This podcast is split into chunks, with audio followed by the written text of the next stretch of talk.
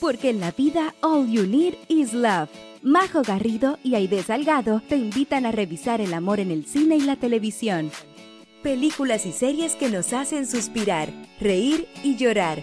Historias y personajes inolvidables. Aquí comienza Crazy Stupid Podcast. Hola, hola Crazy Lover, ¿cómo están? Una semana más en este podcast llamado Crazy Stupid Podcast. Bienvenido para los que nos están escuchando por primera vez.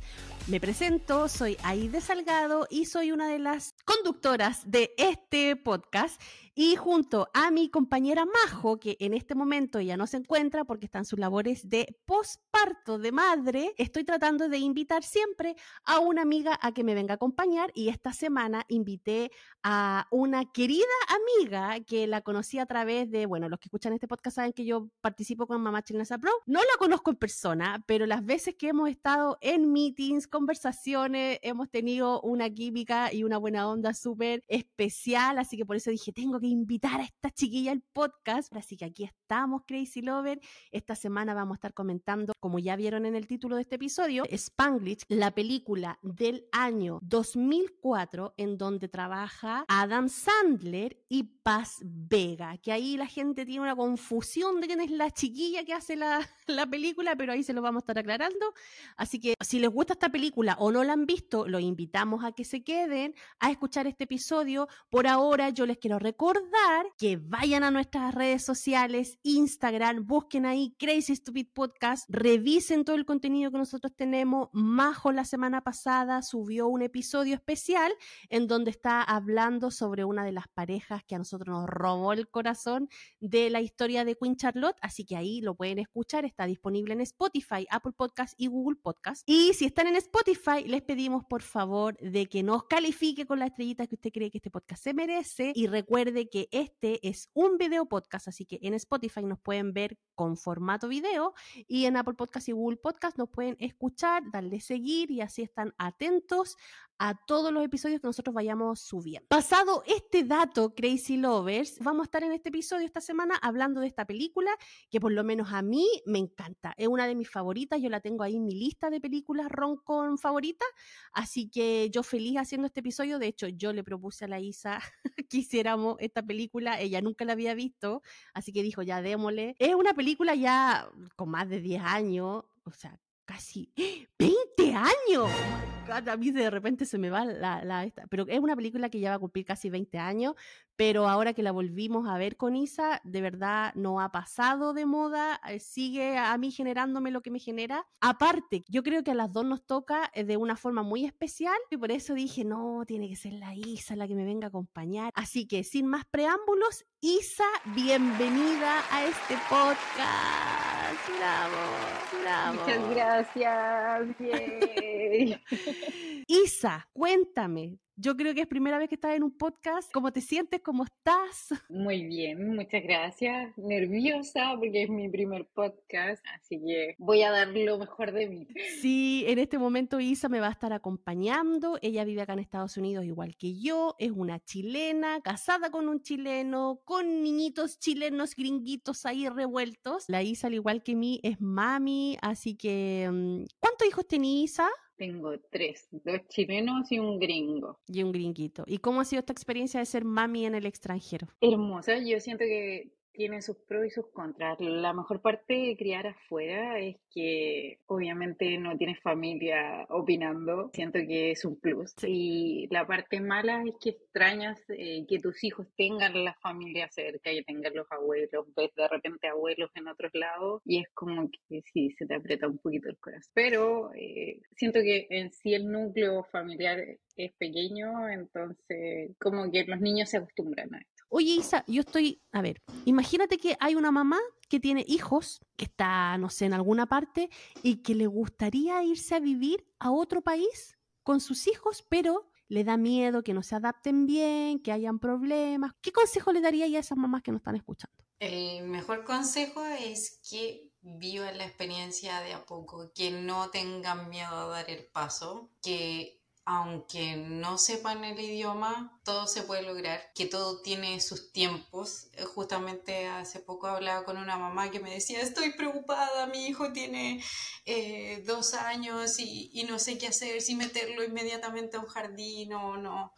Y le decía, mira, tómate todo con tiempo. Los niños en sí aprenden muy fácil, absorben de una manera los idiomas y las culturas más fácil que nosotros. Así que lo mejor que recomiendo es que uno viva la experiencia lo más calmada posible y vaya dando paso a paso, viva el día a día, porque nadie te va a decir que es fácil. Uno ya a esta altura se ve feliz, acostumbrada pero todas, todas pasamos por los distintos procesos que nos llevan a estar como estamos ahora. Oye, ¿y a ti se te hizo muy difícil, por ejemplo, adaptarte a una nueva cultura, a un nuevo país con tu hijo chiquitito? Porque ¿cuántos años tenían tus hijos cuando los trajiste acá a vivir? Cuatro años tenía el más grande y tres meses. Al principio fue duro porque obviamente me vine con un bebé sin apoyo familiar, que tú sabes que está tu esposo, pero no está todo el día porque está trabajando, tú estás en casa. y él también se está adaptando a un nuevo estilo de trabajo, una nueva cultura, que tampoco es fácil para ellos tampoco, también. Po. Sí, al principio fue un poco difícil, eh, pero siento que se pusieron o hubieron personas que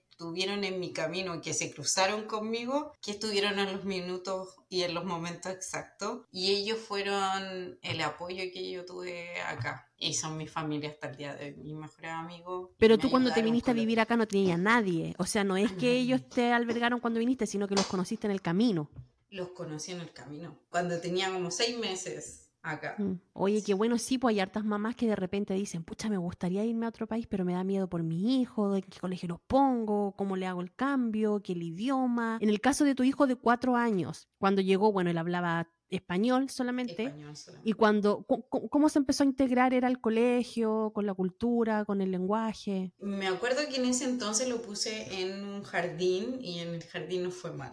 Y después conocí a una persona que me dijo, oye, pero él con la edad que tiene puede entrar al colegio. Y ahí hice todo el proceso y mi hijo en dos semanas empezó en el colegio, empezó en TK, que es el ¿A dos semanas que llegaste de Chile? No, no, dos semanas que empecé el proceso. Si esto ah, pasó, hubieron meses de diferencia. Y creo que fue lo mejor de la vida porque le ayudaron con el idioma. Bueno, los niños acá entran en agosto y en noviembre ya veo a Simón conversando con sus amigos. Y, y al principio igual mi corazón así como que se apretó el primer día de clase porque yo decía no va a saber comunicarse, quién lo va a ayudar, no estoy aquí, no puedo estar con él, pero se adaptó y aprendió mucho más rápido que lo que pude aprender yo.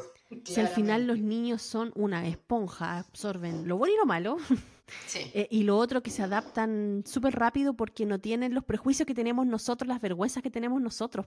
Claro, si se equivocan, no les va a dar vergüenza, alguien le va a decir, ya, te equivocaste, inténtalo de nuevo. Claro, tienen como otra disposición al aprender un nuevo, un nuevo idioma, aparte que tienen el cerebro más fresco no lo tiene tan copado con cosas en la cabeza. Así que mm, los niños más fácil, es, más fácil. Yo por lo menos no, no, los míos nacieron acá, entonces no tuve esa experiencia de venirme con niños. Pero toda la, la, gente que yo he escuchado que se ha venido con niños, al final es a uno como mamá o como papá el que le cuesta más que a los propios hijos, porque luego los hijos se adaptan pero súper rápido. Es que yo creo que son los miedos de uno, los personales, así como, ay, pero si yo no puedo o yo no me atrevo a hacer esto. En cambio, los niños, como dices tú, están más frescos, se atreven a todo. Sí, y es un poquito también lo que habla la película de esta semana, o sea, en cómo tú tienes que dejar atrás todas tus raíces, toda tu familia, por emprender a lo mejor nuevas oportunidades, tener un, mejor futuro para tus hijos, y a veces los hijos no se dan cuenta que todo el sacrificio que uno hace por ellos.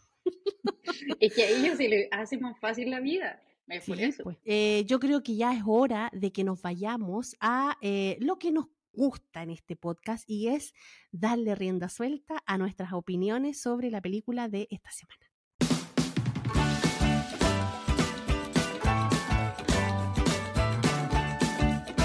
Hablemos de rom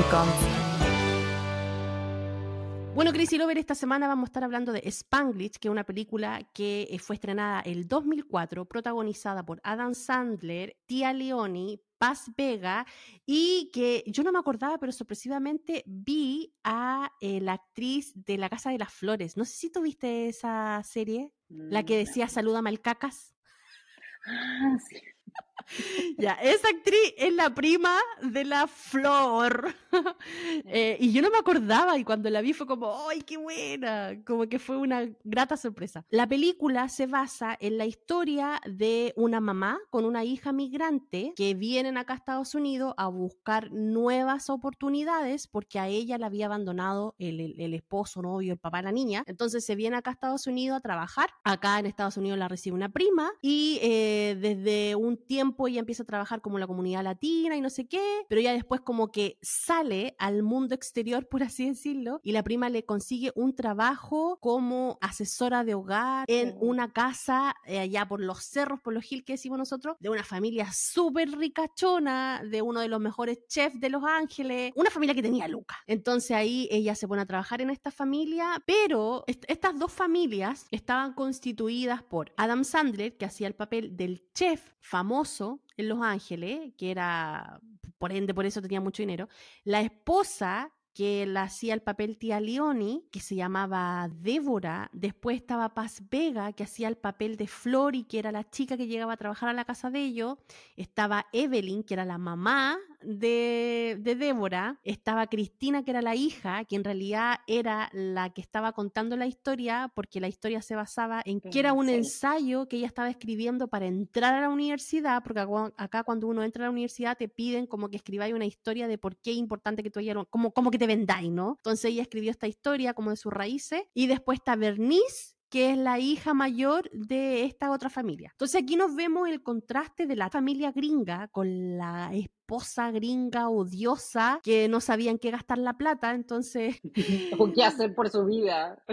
Que, que, no sabía qué hacer con su vida y que tenía trauma y que no sabía que tenía trauma y que necesitaba como esa atención y esa validación de los demás, de que ella era importante, de que ella lo sabía todo y que nadie la pescaba en la casa. Y yo creo que esos eran sus mayores problemas. La tipa tiene que haber tenido un nivel de depresión, no sé, pero era, ella tenía que, ella tenía que ir a terapia. No sé si habría ido a terapia, pero tenía que ir a terapia. Entonces, y tenemos aparte también en, dentro de esta familia el esposo abnegado, aunque no sé si tan abnegado o que aceptaba la situación. Sí, yo creo que comprendía más la esposa, trataba de apoyarla o trataba de estar ahí. Pero sí era como el que estaba ahí apoyándola y más que nada nosotros lo vimos que hacía por los niños, porque él amaba mucho a su hija y a su hijo. Ahí ya había una relación media disfuncional. Por otro lado, tenemos la familia de Paz Vega, en este caso Flor, con su hija Cristina, que a pesar que eran dos, eran súper unidas y la niña era súper independiente, ella era súper responsable también con su estudio porque la mamá estaba todo el día afuera, pero la, la, veíamos que ella estudiaba, que iba al colegio, que ella era independiente porque se, se, calentaba la comida y tenían el apoyo extra de esta familia que tenían afuera que era la prima, Mónica. Entonces aquí vemos como dos contrastes súper marcados de lo que es la familia gringa disfuncional y la familia em, latina que también era un poco disfuncional porque no había un padre, o sea, era solamente la mamá con la niña, pero de cierta forma igual se apañaban las dos bien y la llevaban. Entonces, en base a esto es donde aquí viene el choque de esta cuestión de diferencia cultural, pero pasa de que ella se va involucrando con esta familia y no sé si consciente o inconscientemente, eh, su familia propia, que en este caso era su hija, también se va mezclando con esta familia muy distinta y con este concepto de familia muy distinto que ella, como latina, también tenía en su mente y que ahí ya empieza a generar como un roce, unos problemas, la diferencia cultural, diferencia de idioma, que trae ahí como algunos problemillas, unos desencuentros y aquí también podemos ver cómo nace un amor medio raro, medio prohibido entre el patrón y la trabajadora. Pero igual, o sea, yo creo que todos los que vimos la película, en algún momento dijimos, ay, que se queden juntos, que se queden juntos. Era la parte más esperada. Sí, era la parte más esperada. Pero igual a mí me gustó el final, después lo vamos a hablar. Yo sé que a ti no te gustó mucho, pero igual a mí de cierta forma me gustó cómo se fueron dando las cosas. Así que nada, eso es a grandes rasgos y un mega corto resumen de lo que trata esta película. Ojalá la hayan visto, si no la han visto, los invito a que la vean porque de verdad es una de esas películas de Adam Sandler que según mis sentimiento es una de las mejores películas como personaje que uno empatiza con él y que lo quiere. Porque nosotros siempre en este podcast decimos con la Majo que Adam Sandler no es como de nuestro gusto y que de hecho nos llamaba la atención que en, que en la película 50 primeras citas, que yo sé que tú no has visto Isa porque no eres seguidora de Adam Sandler, pero en la película 50 primeras citas nosotros decíamos, ay, él se las da de galán y que le gusta un loco así. Era, era como raro, no era de nuestro tipo. Entonces yo siento que no tiene eh, la pasta de galán es como simpático, es, puede ser hasta como el amigo, pero no el galán de las películas. En cambio, acá siento que fue más el personaje tierno, el esposo comprensivo. Oye, ¿y qué te pareció la experiencia de ver esta película? Porque como era primera vez que la veías, ¿qué, qué, qué te causó? Porque recordemos que esta película tiene 20 años y nosotros con la Majo siempre decimos, ¿envejeció bien o no envejeció bien? ¿Qué te pareció a ti con el prisma de este tiempo? Siento que es un tema que está en boga hasta el día de hoy, porque resulta que nosotras que somos migrantes, actualmente, no sé, pues salimos de un país, nos vamos a otro, queremos seguir eh, eh, con nuestra cultura, queremos que nuestros hijos no pierdan ese lado de, de nuestro país, entonces siento que es un tema de antes y de ahora, no va a pasar de moda. Sí, porque siempre, por lo menos acá en Estados Unidos, y ahora es, es un tema más global, porque antes siempre la gente era como que todos nos vamos a Estados Unidos porque American Dream y no sé qué, pero ahora es como en todos lados. Yo estoy segura que a lo mejor una familia haitiana que se va a Chile, por ejemplo, a lo mejor también se siente igual como se sintió Flor con su hija en este nuevo país. Sí, sin duda, sí, el salir de tu eh, sitio de confort a irte a otro lado donde no conoces a nadie. En este caso, Flor tenía a su prima, pero en sí no tienes la familia más directa, no tienes ese apoyo y que nos pasa a nosotros como chilenas, puede pasar a los mexicanos, les pasa a los haitianos, a cualquier cultura. Sí, pues ella tenía un, un, tema más a cuesta también de que es que estaba sola, o sea, el esposo como la, la había abandonado eh, y ella para tratar de mejorarle la vida a su hija decide también cruzar la frontera y venirse acá a Estados Unidos, lo cual desde el minuto uno el personaje de Flor te demuestra de que todas sus decisiones eran en base a, al bienestar y a la felicidad de su hija. Y eso mismo también es por lo cual a mí me toca la tecla esta, esta película porque aparte de que habla del romance entre los personajes de Adam Sandler y de Paz Vega, también nos demuestra en la historia de la trama de la familia y cómo se van relacionando los sacrificios que las familias, los padres, hacen por los hijos y que estos no necesariamente a veces los valoran o los toman en cuenta. ¿Qué te pareció a ti? ¿Te dio esa misma sensación que me dejó a mí? No sé, que diga, vi la parte donde siento que la mamá nunca quiso cambiar su forma de ver la vida y hizo entender a su hija que aunque le costó lágrimas a la niñita, ver que ella tenía un mundo totalmente diferente. Y eso encuentro que es súper valorable porque para nosotras que estamos afuera, enseñarle a nuestros hijos que ven un mundo abierto donde pueden conseguir todo diciendo así como lo quiero y pueden tener muchas más cosas acá que en nuestros propios países, es difícil mantener esta enseñanza o, reglas a los valores que, que, nuestros padres nos enseñaron y que nosotros queremos traspasar a estos niños. Porque yo en sí, ahora yo no quiero que el Simón, que es mi hijo mayor, tenga eh, la cultura de acá. Siento que la cultura de acá no, no va conmigo, no va con mi familia. Sorry, me encanta Estados Unidos, pero siento que su cultura no me gusta. El desapego que hay con la gente, no sé, mis hijos son cariñosos, y acá es como que eso no se ve mucho, no sé, son cosas que uno no comparte. Y es súper complicado, Poisa, porque yo entiendo perfectamente tus sentimientos. Yo también hay veces que yo digo, hoy no, no, no, quiero que se le traspase esta, esta enseñanza. Yo, por ejemplo, una cuestión súper tonta que a mí me da mucha risa, pero esta cuestión de que no sé si te ha tocado, pero de que van con pijama al colegio.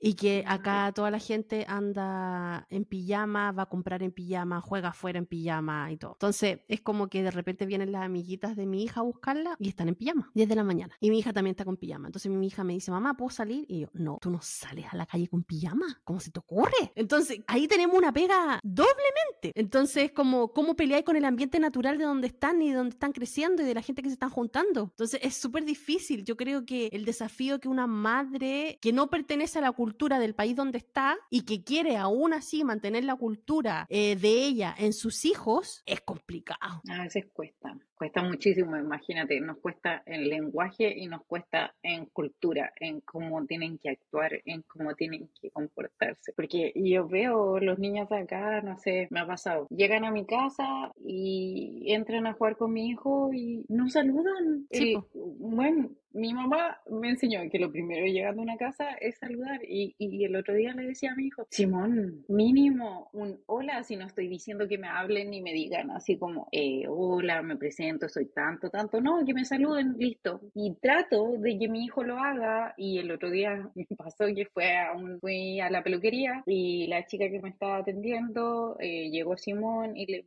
dijo, disculpa, ¿me puedo sentar? Y él le dijo, sí. Y después me dijo, él es muy educado. Y, yo así como, deberían ser todos los niños así. O sea, en lo básico, hermana. como que, bueno, ella es muy gringa. Me pasa también que de repente ella tiene conversaciones conmigo donde me habla del color, del color mm. de piel. Así que son cosas que acá... Sí, pues como raro. A mí por lo menos esa cuestión también me choca. O sea, cada vez que mi hija va a la casa como de una amiguita, yo le digo, tú no tocas nada, tú dices permiso, le doy caleta de reglas, pero yo tampoco sé si las cumple, porque como no la estoy viendo, porque a todo esto también, como que lo invitan a ella, pero a uno no, pues se van ellos nomás. Y yo creo que por eso me pongo en los zapatos del personaje de Flor, de cómo le chocó en este momento de que ella integró a su hija, de hecho la pensó un montón, de cómo integró a su hija a esta familia y cómo esta familia se apoderó de su hija. Pero bueno, también no es que nos estemos quejando, porque la gente dice, ah, pero nadie las mandó a irse a ir para allá. No, sí, no es que nos estemos quejando, es distinto.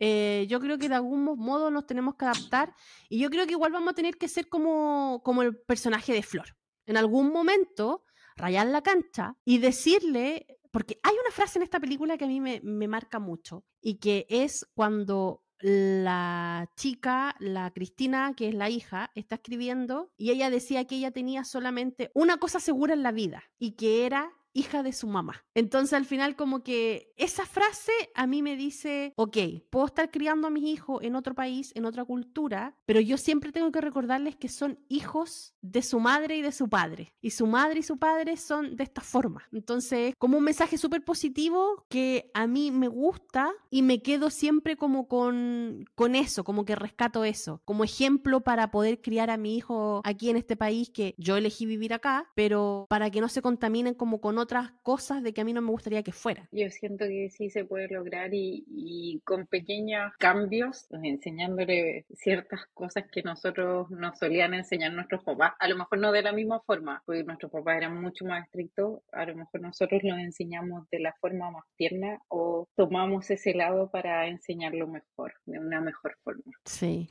¿Y qué te pasó a ti con, con esta con este como final que hablaba ella, como el único cosa cierta que ella tenía, que era hija de su mamá. Igual bonito el mensaje, ¿no? Sí, sí, súper lindo.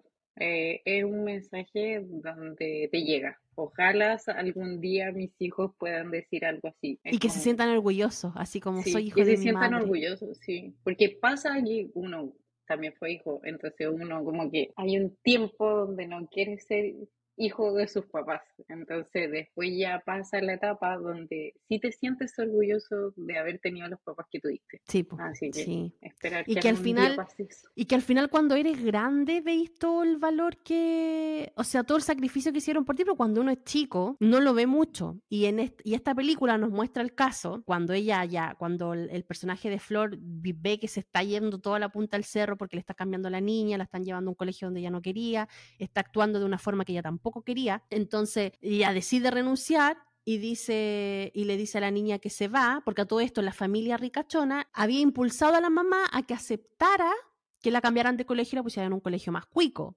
por la oportunidad, de la beca y toda la cuestión. Etcétera, etcétera. Claro, entonces al renunciar la mamá al trabajo, le estaba quitando la posibilidad a su hija de tener una mejor educación, estar en un colegio cuico. Entonces la hija se va todo el rato reclamándole y gritándole y diciéndole de que le había arruinado la vida, de que era lo peor que había hecho y que no sé qué, súper egoísta ya pensando en su cuestión, siendo que la mamá había renunciado como al amor de su vida, porque a todo esto la mamá se enamora del chef y ahí tienen su encuentro medio romanticón, que no iba a ir para ninguna parte, pero igual lo, lo tienen. Y nada, pues la mamá había hecho el tremendo sacrificio de se había enamorado de alguien y lo dejó ir porque sabía el bienestar de su hija era mejor sin estar en esa familia y aún así la cabra chica como que no lo valoró. Es que los hijos no ven esos lados, yo creo que lo ven cuando ya crecen. En este caso ella lo vio cuando creció y los hijos no tienden a no ver los sacrificios que hay detrás de todo lo que uno hace. Y en este caso Flor hizo el tremendo sacrificio. Hubiese sido otra mujer, si hubiese quedado con un chef, hubiese tenido una mejor posición en su vida, hubiese salido ganando por todos lados, pero ella renunció una por proteger a su familia y dos, por eh, seguir lo que ella pensaba que era lo correcto. No, sí, mira, sí, esta película tiene varias cositas así como que tú decís, ¡ay, qué bonito! ¿Cómo piensan? A mí, a mí, de verdad, yo te digo, es una de mis favoritas y tiene unas, unas cositas ahí chiquititas que a mí me encantan. Lo otro, bueno, acá en la película también vemos lo que tiene que ver con la barrera idiomática y en cómo ella, a pesar de que no hablaba bien inglés, igual se lanza y se va a trabajar a una casa donde todos hablaban solamente inglés y nadie hablaba ni una pizca español. Y me da curiosidad porque ahora viendo los datos curiosos de esta película, me di cuenta de que Paz Vega en su vida real también estaba pasando por lo mismo, porque cuando ella filmó esta película, ella tampoco sabía hablar inglés. Todo el rato que ella filmaba la película estaba con una traductora al lado. Entonces la traductora le explicaba lo que el director y las direcciones del director le daba y la traductora le hacía la traducción a ella para comunicarse con el director. Entonces todo el rato ella estaba como con un traductor y decía de que igual Adam Sandler en algún momento él era mucho de tirar eh, tallas ahí grabando y entonces él de repente decía que se olvidaba que ella no hablaba inglés, pues entonces empezaba a hablar y después era como que, ah, chuta, ¿verdad que no habla inglés? y que tenía que, si quería decirle algo, tenía que ir a la traductora y la traductora le dijera ya, pero como que le costaba comunicarse. Y a pesar de que tuvo este embrollo de no poderse comunicar bien, lo pudo resolver y yo creo que eso le sirvió para el personaje, porque el personaje se ve súper real igual. Sí, se ve muy auténtico. Es más, yo me sentí un poco ella cuando llegué aquí. ¿Sí? como que queda así, pues sí, al principio cuando yo sabía el verbo to be en Chile, pero hasta por ahí.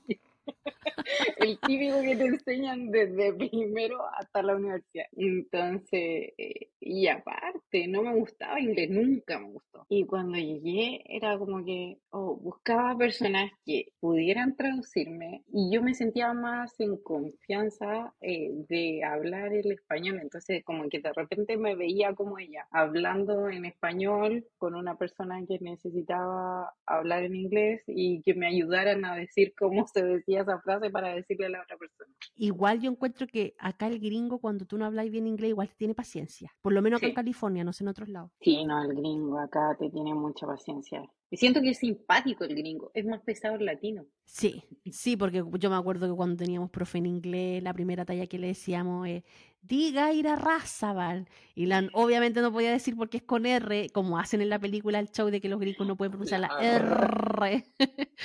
y obviamente no lo podían decir, po.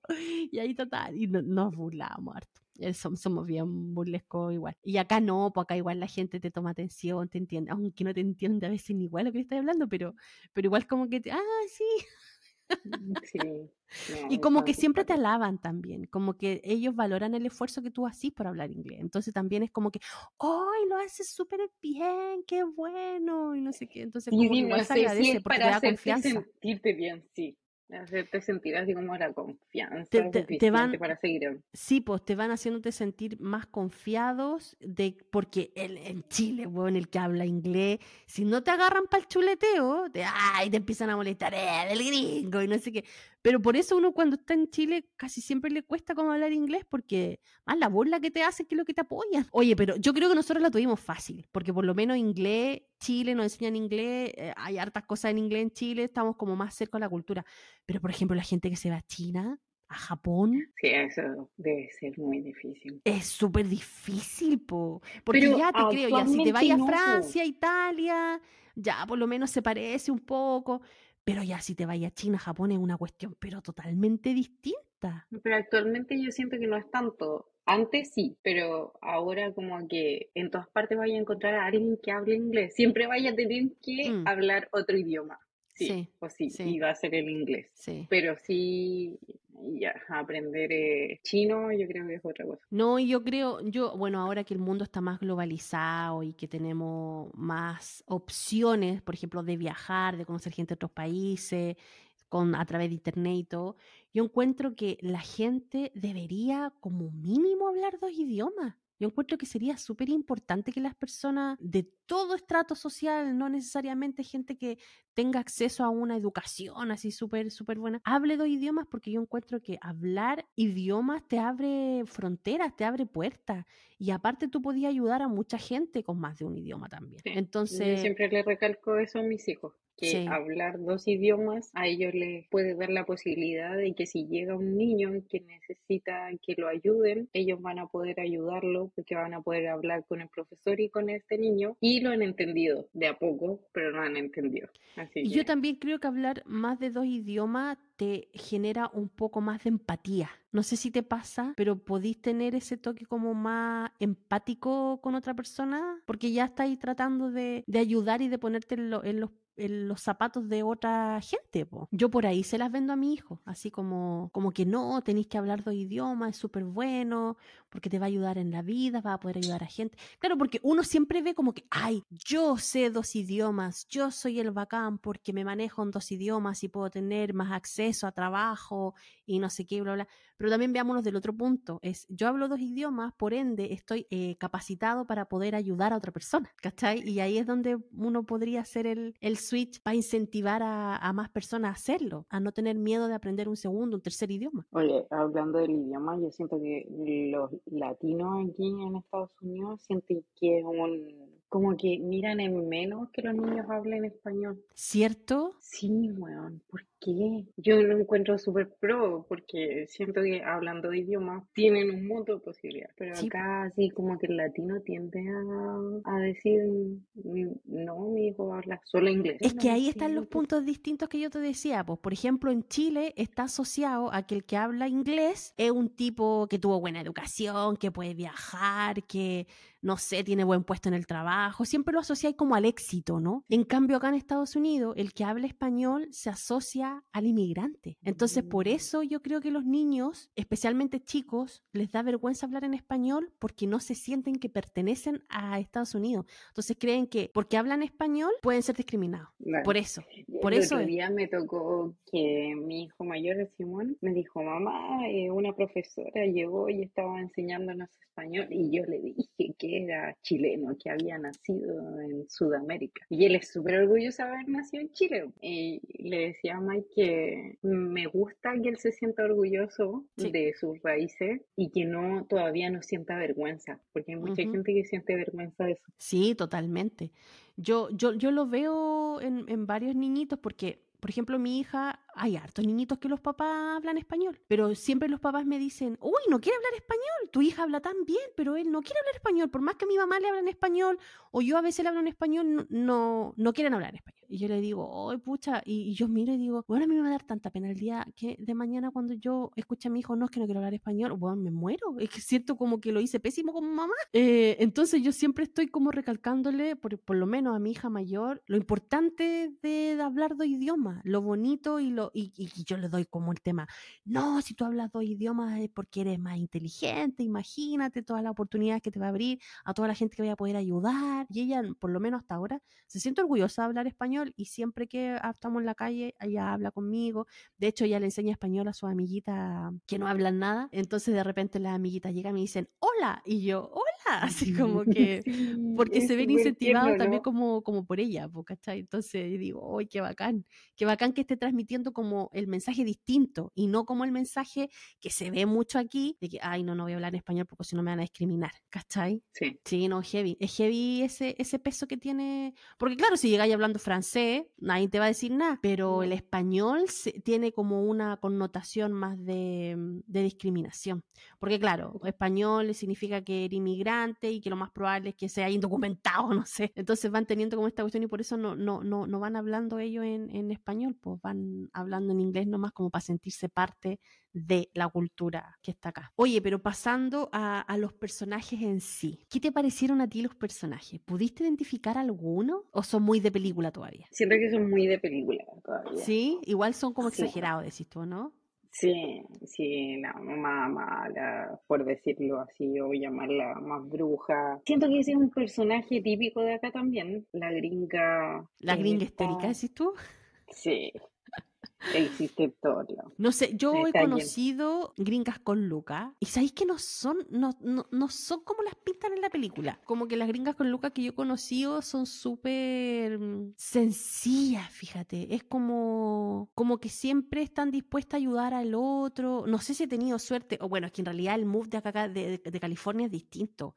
A lo mejor si vamos a, a, la mitad del país o, o, o, a la otra costa nos podemos encontrar con distintas personas. Pero acá en California, es que igual California es totalmente distinto a todo, pues. pero, Ay, pero las gringas con Lucas que yo conocí aquí son como sencillas, como que están dispuestas a ayudar siempre. De hecho, me atrevería a decir que la latina que tiene Luca es más que pisa fuerte, ¿no? Así como acá que vengo yo, esta soy yo y tengo todas mis carteras de marca y que no sé qué, y ostentando y toda la sí, cuestión. Sí. sí, en realidad sí tenías razón. La gringa no es de. No, yo no conozco a ninguna gringa. Es más, hay una gringa que tiene mucha plata y es lo más sencilla del mundo. Sí, no, no sé. Por lo menos esa es la experiencia que me ha tocado a mí. Ahora, ataosa y complicada como la esposa de Adam Sandler, que a todo esto, la actriz Tía Leone, wow, que lo hace bien. Porque sí. qué, qué detestable la mujer, por Sí, uno la odia, así como que ya no la quiere ver. Pero igual me que, dan ganas de sí. abrazarla porque yo creo que todo su... e- Ella tenía mami issues, pero con cuática.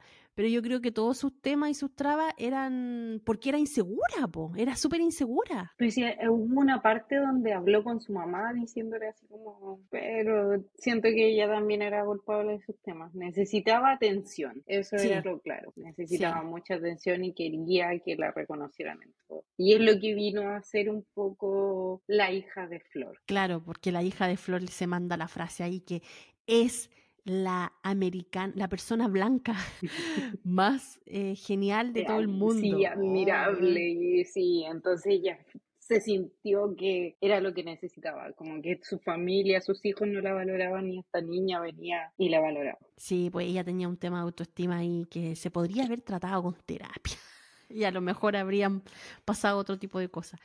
Y el personaje de Adam Sandler te gustó, bueno, tú no lo, no lo habíais visto antes, pues, pero ¿te gustó el actor? ¿Qué te, qué te pareció? ¿Te dieron ganas de ir a abrazarlo? No me dieron ganas de ir a pegarle un chachazo. ¿Por qué? Porque era muy tranquilo. Ya está bien, uno necesita una pareja que te apoye, pero en algún momento, no sé, era como, date cuenta, papá, sí, un grito, no sé, hace algo. Mira, yo a esos personajes con mi esposo no, no- nos reímos porque siempre decimos, el bolas triste. Y en este caso sí era. pobrecito. Bueno, pero es que a mí me en esa risa. parte que ella le pegaba aquí, y yo ¿Qué onda esa escena, weón? Como bien rara. Ya.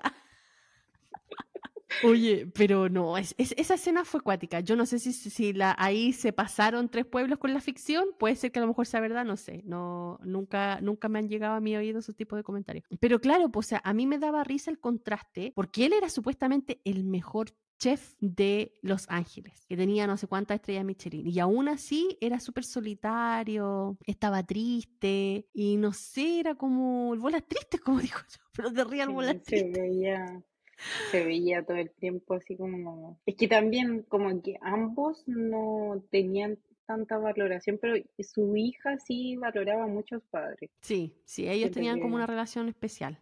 Sí, no, pero ahí como que la mamá em, embarraba todo, porque no veía la belleza que tenía la familia igual, po, y que la Flor sí se dio cuenta. Ay, qué lindo. Oye, pero a mí el personaje que más me gustó fue el de la abuela. La abuela, sí. La abuela era, genial. La parte que yo más amé fue cuando tomó a su hija así y la tiró a la cama. Arriba de la cama, sí. No, pero en su momento salvó la situación, pues, ¿cachai? Porque ella le dijo, bueno, si realmente querés salvar tu matrimonio, lo único que tenéis que decir es qué bueno que volviste, nada más. Y que claro, en la condición que estaba ella y que lo había engañado y todo, ¿qué más le iba a poder exigir? No sé, yo siento que fue. En, esa parte, viste, ahí volvemos a el personaje del esposo.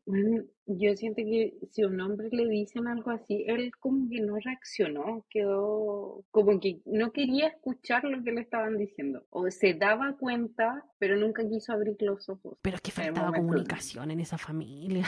De hecho, hubo un momento, yo decía, aquí hay falta de comunicación y falta de cariño, a pesar que se estimaban, pero era como todo tan así, que era como lo que hablamos un poco como individual, porque la parte donde él está, de cuando después llega así como cuando volvió a la casa y la hija lo va a ver y como que la hija estaba llorando y no sé qué y la hija le dice, ah, ya no, me voy y él le dice, no, abrázame. Es como que, weón, ese brazo debería haber sido espontáneo pero como que la hija un poco más le pide permiso para abrazarlo. Pero es que va mucho en la cultura gringa, pues ahí ves en realidad como es un poco, uh, hablándolo en serio, es así, no son muchos de apapachar como somos los latinos, por decirlo, no son muchos de entregar el amor, ellos como que se dicen las cosas, porque me ha pasado. Incluso una vez me vieron dando un beso con mi esposo, y siempre lo cuento, y me dijeron en una pareja, en una casa, un, un pillito, y me dijeron, ¿les podemos pasar la pieza? Y yo así como, ¿qué? ¿What? Pero, bueno. O otra amiga gringa me dijo que eh, sus hijos nunca la habían visto dándose un beso con su esposo y para nosotros lo más normal ¿En no sé, Sí, entonces oh, siento que va también un tema cultural. Cultural, sí.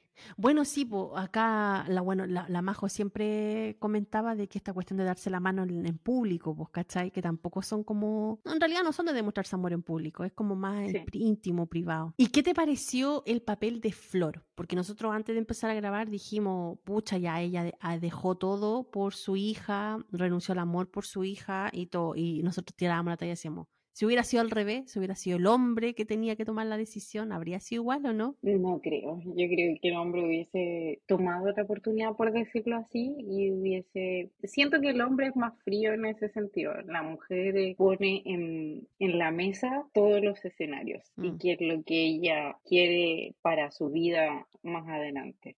Entonces, frente a eso, tendemos a pensar un poquito más con la cabeza antes de eh, actuar como lo haría un hombre que sería, me voy por el camino que me está mostrando la vida. Totalmente, habrían tomado otra, otra decisión. Pero ¿sabéis que yo encuentro que el personaje de Paz Vega, como Flor, igual me gustó, fíjate. Y a pesar de que estoy consciente de que mucha gente no le gustó el final, porque a todo esto, el final es que ellos, que cuando ella ya le dice como a su patrón que está enamorada de él y que y se dan un beso y comparten un momento juntos en la noche, que él le cocina y todas esas cosas, ella como que reacciona porque sabía que en realidad como que no era posible, pero reacciona y decide volver a su vida, estar con su hija y todo el asunto, a pesar que estaba completamente enamorada del loco porque dice que lo ama y todo. Eh, qué, qué ingenua esa parte igual, era como cuando están ahí en el sillón y ella le dice te amo y se para y se va, es como se va corriendo como la Cenicienta. No, no.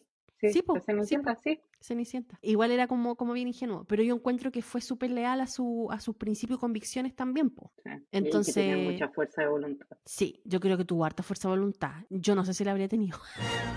Yo tampoco, no sé, no, no creo, no creo, porque es, difícil, es difícil saber que a lo mejor puede ser el amor de tu vida, ella nunca lo va a saber. A lo mejor no resultaban nada porque vienen de, culturas distintas, de mundos distintos y todo. A lo, mejor no, no iba a llegar a ningún lado. No, pero yo siento que sí, ella fue un personaje muy de convicciones muy firme, nunca se movió de lo que ella pensaba Y eso es difícil, así que un aplauso para ella. Sí, aplauso. A mí me gustó. Y lo otro es que a mí me gustó que no se quedaran juntos. Igual si se hubieran quedado juntos, mmm, no sé si hubiera estado, porque lo hubiera sido como más, más fantasía para mí si se hubieran quedado juntos. Pero esto que no se quedaran juntos y que ella asumiera su, su rol, su vida, su todo, como que lo hizo más real para mí. Sí, sí. No sé si a ti te pasó lo mismo. Verdad. Sí, fue como más real como lo que puede pasar en la vida real y no fue como el típico final de Disney donde todos quedaban felices y la loca quedaba afuera en un manicomio. Sí, fue un final real. Pero tú me dijiste que no te había gustado el final. No, no me gustó. ¿Sabéis qué? A mí me gustó, pero lo que no me gustó fue que él volviera a la casa y que dieran a entender como que se iban a juntar con su esposa. Porque al final, o sea, la esposa lo engañó a él, él engañó a la esposa porque igual le dio un beso a la otra y si la otra no se hubiera ido corriendo, a lo mejor hubiera pasado algo más. Pero él igual volvió a la casa y igual se iba a quedar en la casa y como que dan a entender que se van a quedar juntos. Entonces yo digo, esa junta no es netamente porque estén enamorados, sino que era más por los hijos. No sé si te dio esa sensación. Sí, es por eh, los hijos, todo el rato. Y pasa mucho en muchas relaciones. Yo he conocido varias acá, donde están y si bien no se llevan bien en ningún sentido, eh, están por los hijos, por no romper la familia. Y pasa mucho que los gringos se separan cuando los niños son grandes, cuando ya los niños se formaron. Así que yo creo que sí, fue más real ese final. O sea, lo más probable es que se vayan a separar en un futuro, pero como decís tú, cuando los niños estén más grandes, porque los niños estaban chicos todavía. Pero ese fue como el final. O sea, a mí me hubiera gustado de que él hubiera asumido que la relación estaba mal, porque obviamente él no reacciona, pero igual le debe haber dolido que la esposa lo engañara, po. Si él tampoco era mala persona. Sí, por eso te digo, necesitaba un charchazo así como para despertar. Sí, pues, pero entonces no sé si a lo mejor, como que me quedé con esta sensación. Yo sé que le encontraba tierna a la flor y todo, pero como que le dio un beso y toda la cuestión. Entonces habrá sido ya, bueno, tú me engañaste, yo le di el beso a la, a la chiquilla esta, ya estamos en empate. Por eso vuelvo. Estamos con los niños, no sé. Fue como, esa parte fue la que a mí no me gustó. Me hubiera gustado de que le hubieran dicho, ya no sé, o sea, asume las consecuencias de haber engañado a tu esposo igual, pues, ¿cachai? Pero aún así no, la, no, las, no las asumió, pues él volvió a la casa y dan a entender que se quedan juntos. También debe ser por el tema social, tenían, tenían un estatus más alto, entonces, no sé, mm. como que da para pensar también. Sí, pues da para pensar. Entonces, es como que ahí como que yo digo, mm, podría haber sido otro cierre ahí con esa pareja de la familia gringa. Pero totalmente de acuerdo y me gustó mucho cómo lo tomó eh, Flor. Eso sí, eso sí, yo encuentro que ese, ese final de Flores estuvo bacán. Y me gustó mucho, bueno, yo te había dicho antes que esta película, hay dos partes que a mí me encantan, pero hay una que me gusta mucho, mucho, eh, que es cuando ella, cuando ella le dice a la hija que se van a ir, que ya no va a ir más a la escuela privada y la hija la reta y no sé qué, y están en la parte del paradero y la hija le dice... Frase más gringa de todo. Como que ella le dice, no ahora, necesito mi espacio. Y ahí es donde ella dice, entre nosotras dos no hay espacio yo creo que haría igual. También le diría a mi hija, no hay espacio entre nosotras dos, no hay cabida para el espacio. Es como cuando la gringa mandó a, a dormir a Flor, cuando ella se llevó a la niña sin permiso. ¿Te acuerdas de esa parte de la película? Sí. Y le, se hizo el pelo, etcétera. También Flor, como no podía comunicarse con ella, viene y le dice a la hija que le escriba la nota, le, le llevó la nota y esta gringa le cierra la puerta y le dice, no, anda a dormir, después hablamos, como cuando te calmes, después hablamos. Y es lo que se tiende mucho a hacer aquí, cálmate y después habla. Y ella fue tan firme en ese momento también que llevó y después que durmió. Le llevó la nota igual la está esperando. esa parte es muy buena también. Pero no, a mí esa parte con la hija me marcó porque yo, yo vi esta película antes de, de venirme a vivir para acá. Entonces, cuando yo recién llegué a vivir para acá y supe que estaba embarazada y todo, se me venía esa imagen a la cabeza, esa imagen a la cabeza, ese momento a la cabeza. Y yo decía, bueno, el día que mi hija me diga, no necesito mi espacio, es como que preocúpate, porque ahí significa que está muy lejos de lo que tú quieres, como mantenerla en la cultura, ¿cachai? Y claro, pues nosotros somos de no dar espacio, no, no hay espacio lo que te pase me lo cuentas, yo no te voy a dejar sola, no sé. Por lo menos a mí esa frase me marcó un montón y me gustó como ese momento, como que siento que ese momento lo encierra, encierra todo el concepto de esta película. Y el otro momento que me gusta mucho es cuando él como que le hace una pequeña declaración, que es cuando están en el restaurante y él le dice así como, deberían nombrar un género en tu honor. Verte no es suficiente, mirarte fijamente es lo único posible, sin parpadear para no perderse nada. Oh, ¡Qué wea más romántica! Que te digan eso. Es que a mí me dicen eso, no sé. Yo no me bajo, habría seguido nomás ahí y le habría dicho, démosle con todo. Venga para acá. Pero no, y más encima lo dice como con una cara embobado, ¿cachai? El personaje de Adam Sandler, no, bonito. Aparte que la Paz Vega, preciosa igual, pues se veía súper... Pero viste, mira, ella no tenía necesidad de andar mostrando nada, ni escote, ni ninguna cuestión, pero era bella, era hermosa en cómo hablaba, en cómo se fijaba, en sus actitudes como media inocentona, porque se vestía como abuela, pero era hermosa, de verdad, yo no... No puedo en la parte de la playa donde le llegaba el viento, siéntate. Y esa parte era porque le marcaba a él en la figura, ¿cierto? Sí, fue porque le marcó mucho la figura y ahí ya estaban sintiendo cosas, ambos. Yo siento que ahí ya estaban sintiendo, entonces como que él no quería dejar el espacio a que pasara algo. A que pasara algo. Tenía respeto por su familia. Sí, él tenía mucho respeto por su esposa. Sí. yo creo que al final pasó eso en el restaurante porque la esposa le había confesado que lo había engañado, pero si no hubiera pasado eso, yo creo que él no lo hace. Él no lo hace. Mm. Pero, sí, esa parte pero esa parte es muy buena. Yo no sé si Adam Sandler, no, no creo que lo haya improvisado, pero es muy chistosa, es como la parte cómica. ¡Siéntate! Y la otra así como mirando el horizonte, lo poca junta con el viento y la cara. Ah, bueno, y la otra frase que me gusta mucho, que es la frase que Cristina, que escribe en la parte final de su ensayo y que también la quiero destacar porque yo creo que este es un gol como, como mamá, si es que tu hija llega o tu hijo llega a escribir algo así, que dice, mi identidad reposa firme y felizmente en un hecho, que soy hija de mi madre. Bueno, y ahí es como que acepto todo, acepto las cosas que ella me haya heredado, la cultura, el idioma, y es como soy segura de lo que soy gracias a lo que ella inculcó y puso en mí, tanto en valores como enseñanza, ejemplo, cultura. Hoy lo encontré genial. Yo digo, bueno, si mi hija o mi hijo me llegan a, decir eso alguna vez, que dan, estoy lista.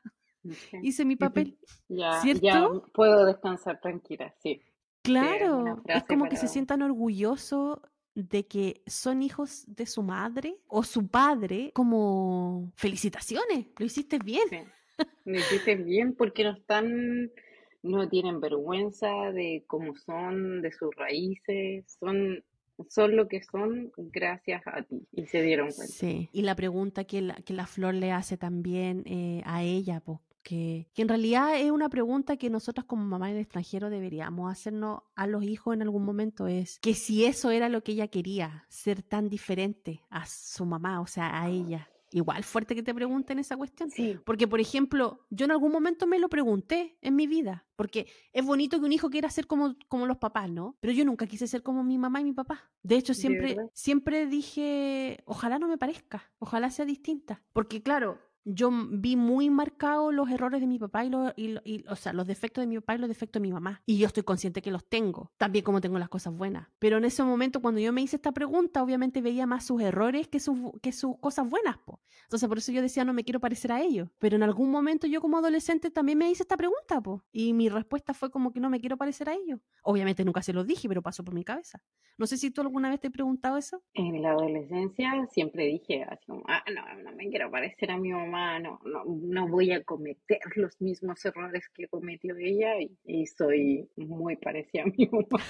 Pero es que ahora, ahora yo bueno, después de que fui mamá, encuentro que mi mamá hizo un excelente papel. Si bien se equivocó porque no tenía todas las herramientas, siendo que dio ella y mi papá lo mejor de ellos, lo mejor que pudieron hacer y ellos también aprendieron de sus papás y es como una cadena.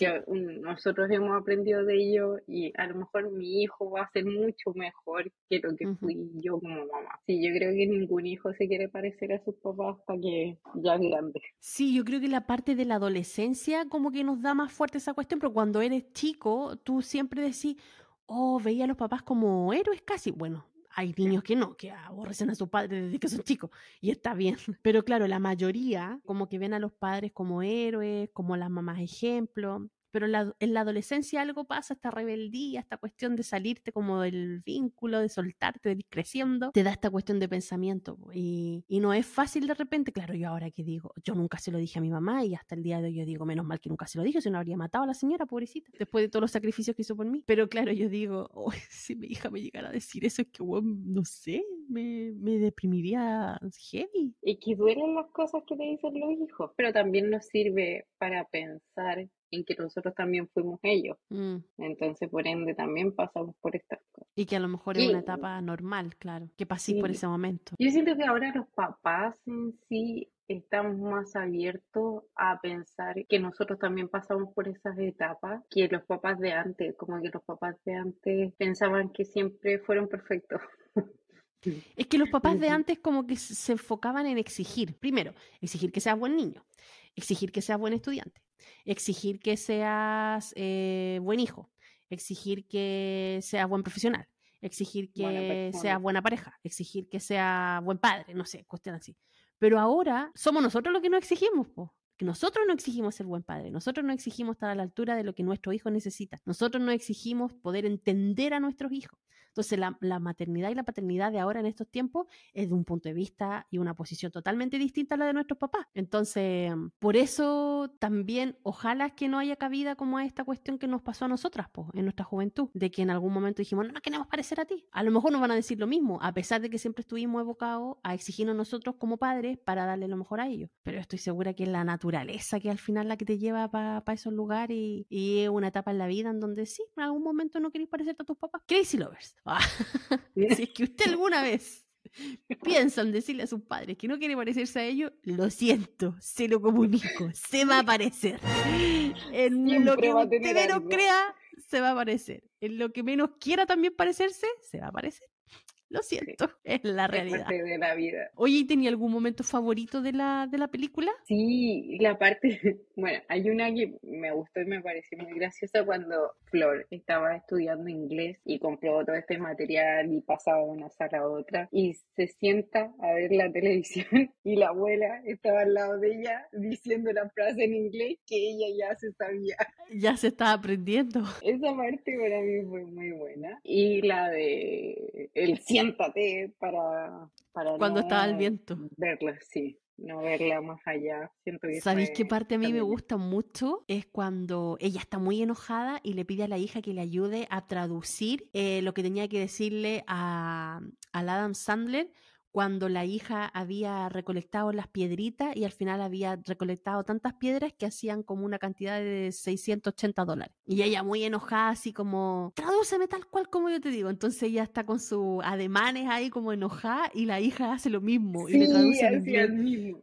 esa parte uh, me, me me morí la risa, estaba súper, súper buena. Y la, y la niñita como que con la misma intensidad que la mamá. Se metía en el papel, sí. No, muy, muy chistosa esa parte, me gustó mucho. La parte que también me gusta es porque la, la, la actriz lo hacía muy bien, es cuando ella está llorando después que le confesó al marido que le había engañado. Es como que hace tan bien el papel de la mujer llorando con los mocos, la nariz roja. Es como amiga, lo estáis pasando mal, se nota. Sí. Verdad, sí, es una nariz muy roja. Y... la abuela curahuía también. Cuando le dicen así como, mamá, no son las 12 todavía. Y ella mira el reloj y pum, cambia y dice, ya son las 12. Y el vaso, lleno de vino, era como media botella esa cuestión.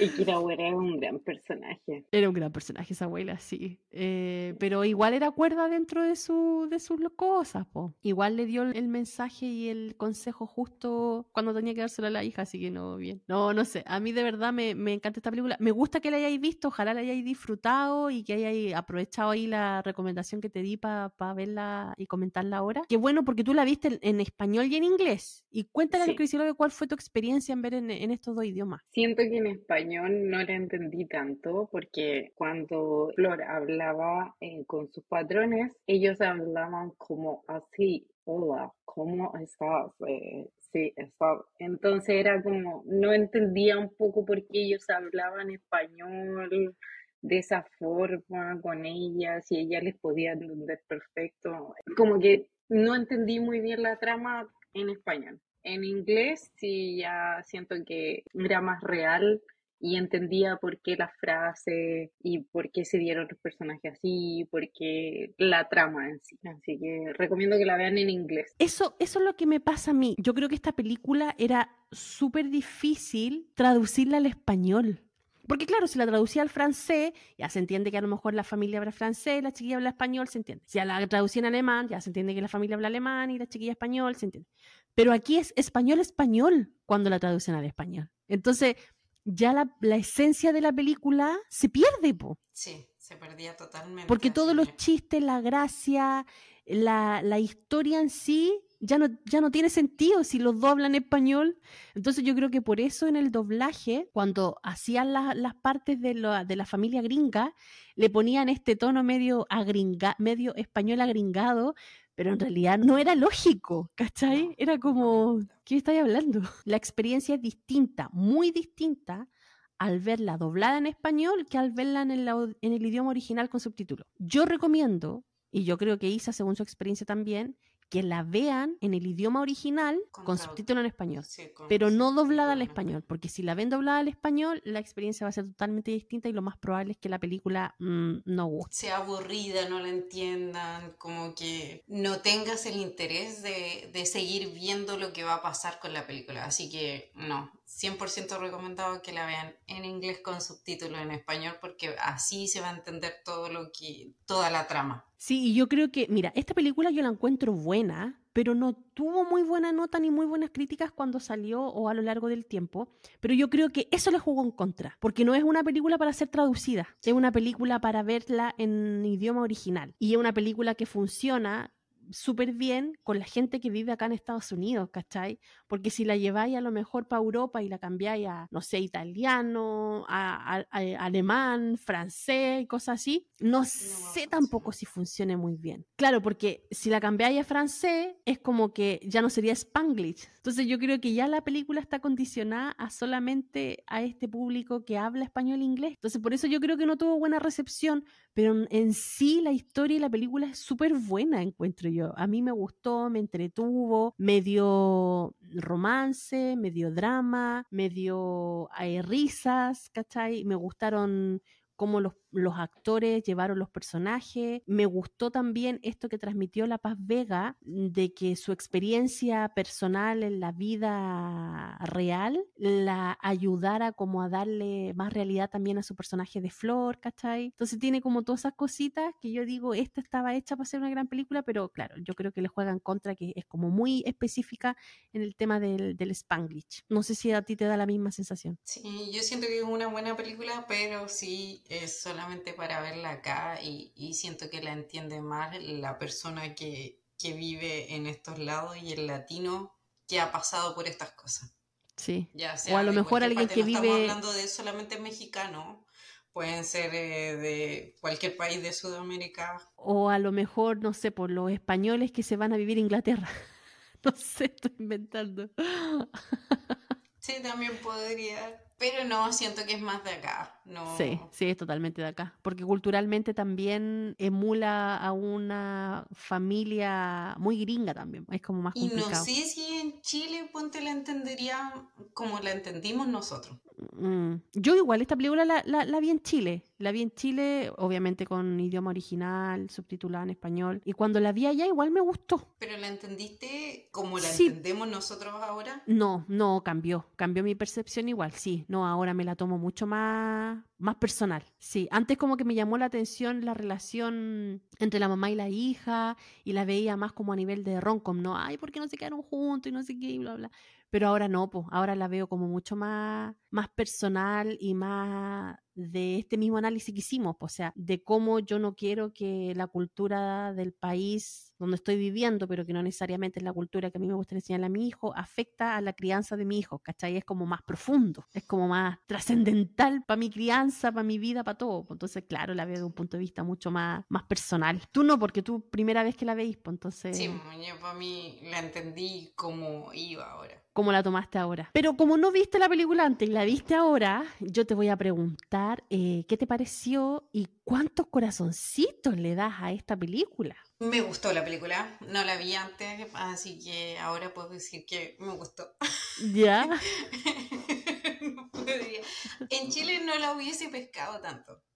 No lo hubiese entendido, no me hubiese llamado la atención, no hubiese visto este papel tan fuerte de Flor. Ajá. No, no, hubiese sentido que es como, no sé, un personaje más cercano. Ajá. Porque no me hubiese dado cuenta del trasfondo de las personajes, no lo hubiese entendido. Así que definitivamente mi momento de verla era acá. Acá. Sí. Así que me pareció una película buena y yo le daría cuatro. Cuatro. Muy bien. Buen corazoncito. Ahí aplausos. Muy bien, muy bien. Ya, entonces cuatro corazoncitos le da la Isa. Yo le doy eh, cinco corazones. ¿Sabes qué? Voy a dar no, yo soy re, así para dar cinco corazones. Son repocas las películas que le doy cinco corazones. Pero ¿sabes qué? Esta a, mí me gusta. Como te digo, está en mi lista de películas favoritas. Me causa mucha emoción. La, la siento muy personal. Así que no, yo creo que le doy cinco corazoncitos. Aparte que he visto el cambio en mí de cómo sentí la película cuando la vi en Chile y cómo sentí la película ahora. Entonces, ese cambio me genera así como sensaciones y por eso yo creo que cinco corazoncitos porque me encanta, me encanta, me encanta. No, yo cuatro porque, mira, hubiese esperado que Flor hubiese terminado con él, ver un poquito más eh, como más romance. la familia, sí. Sí, mm.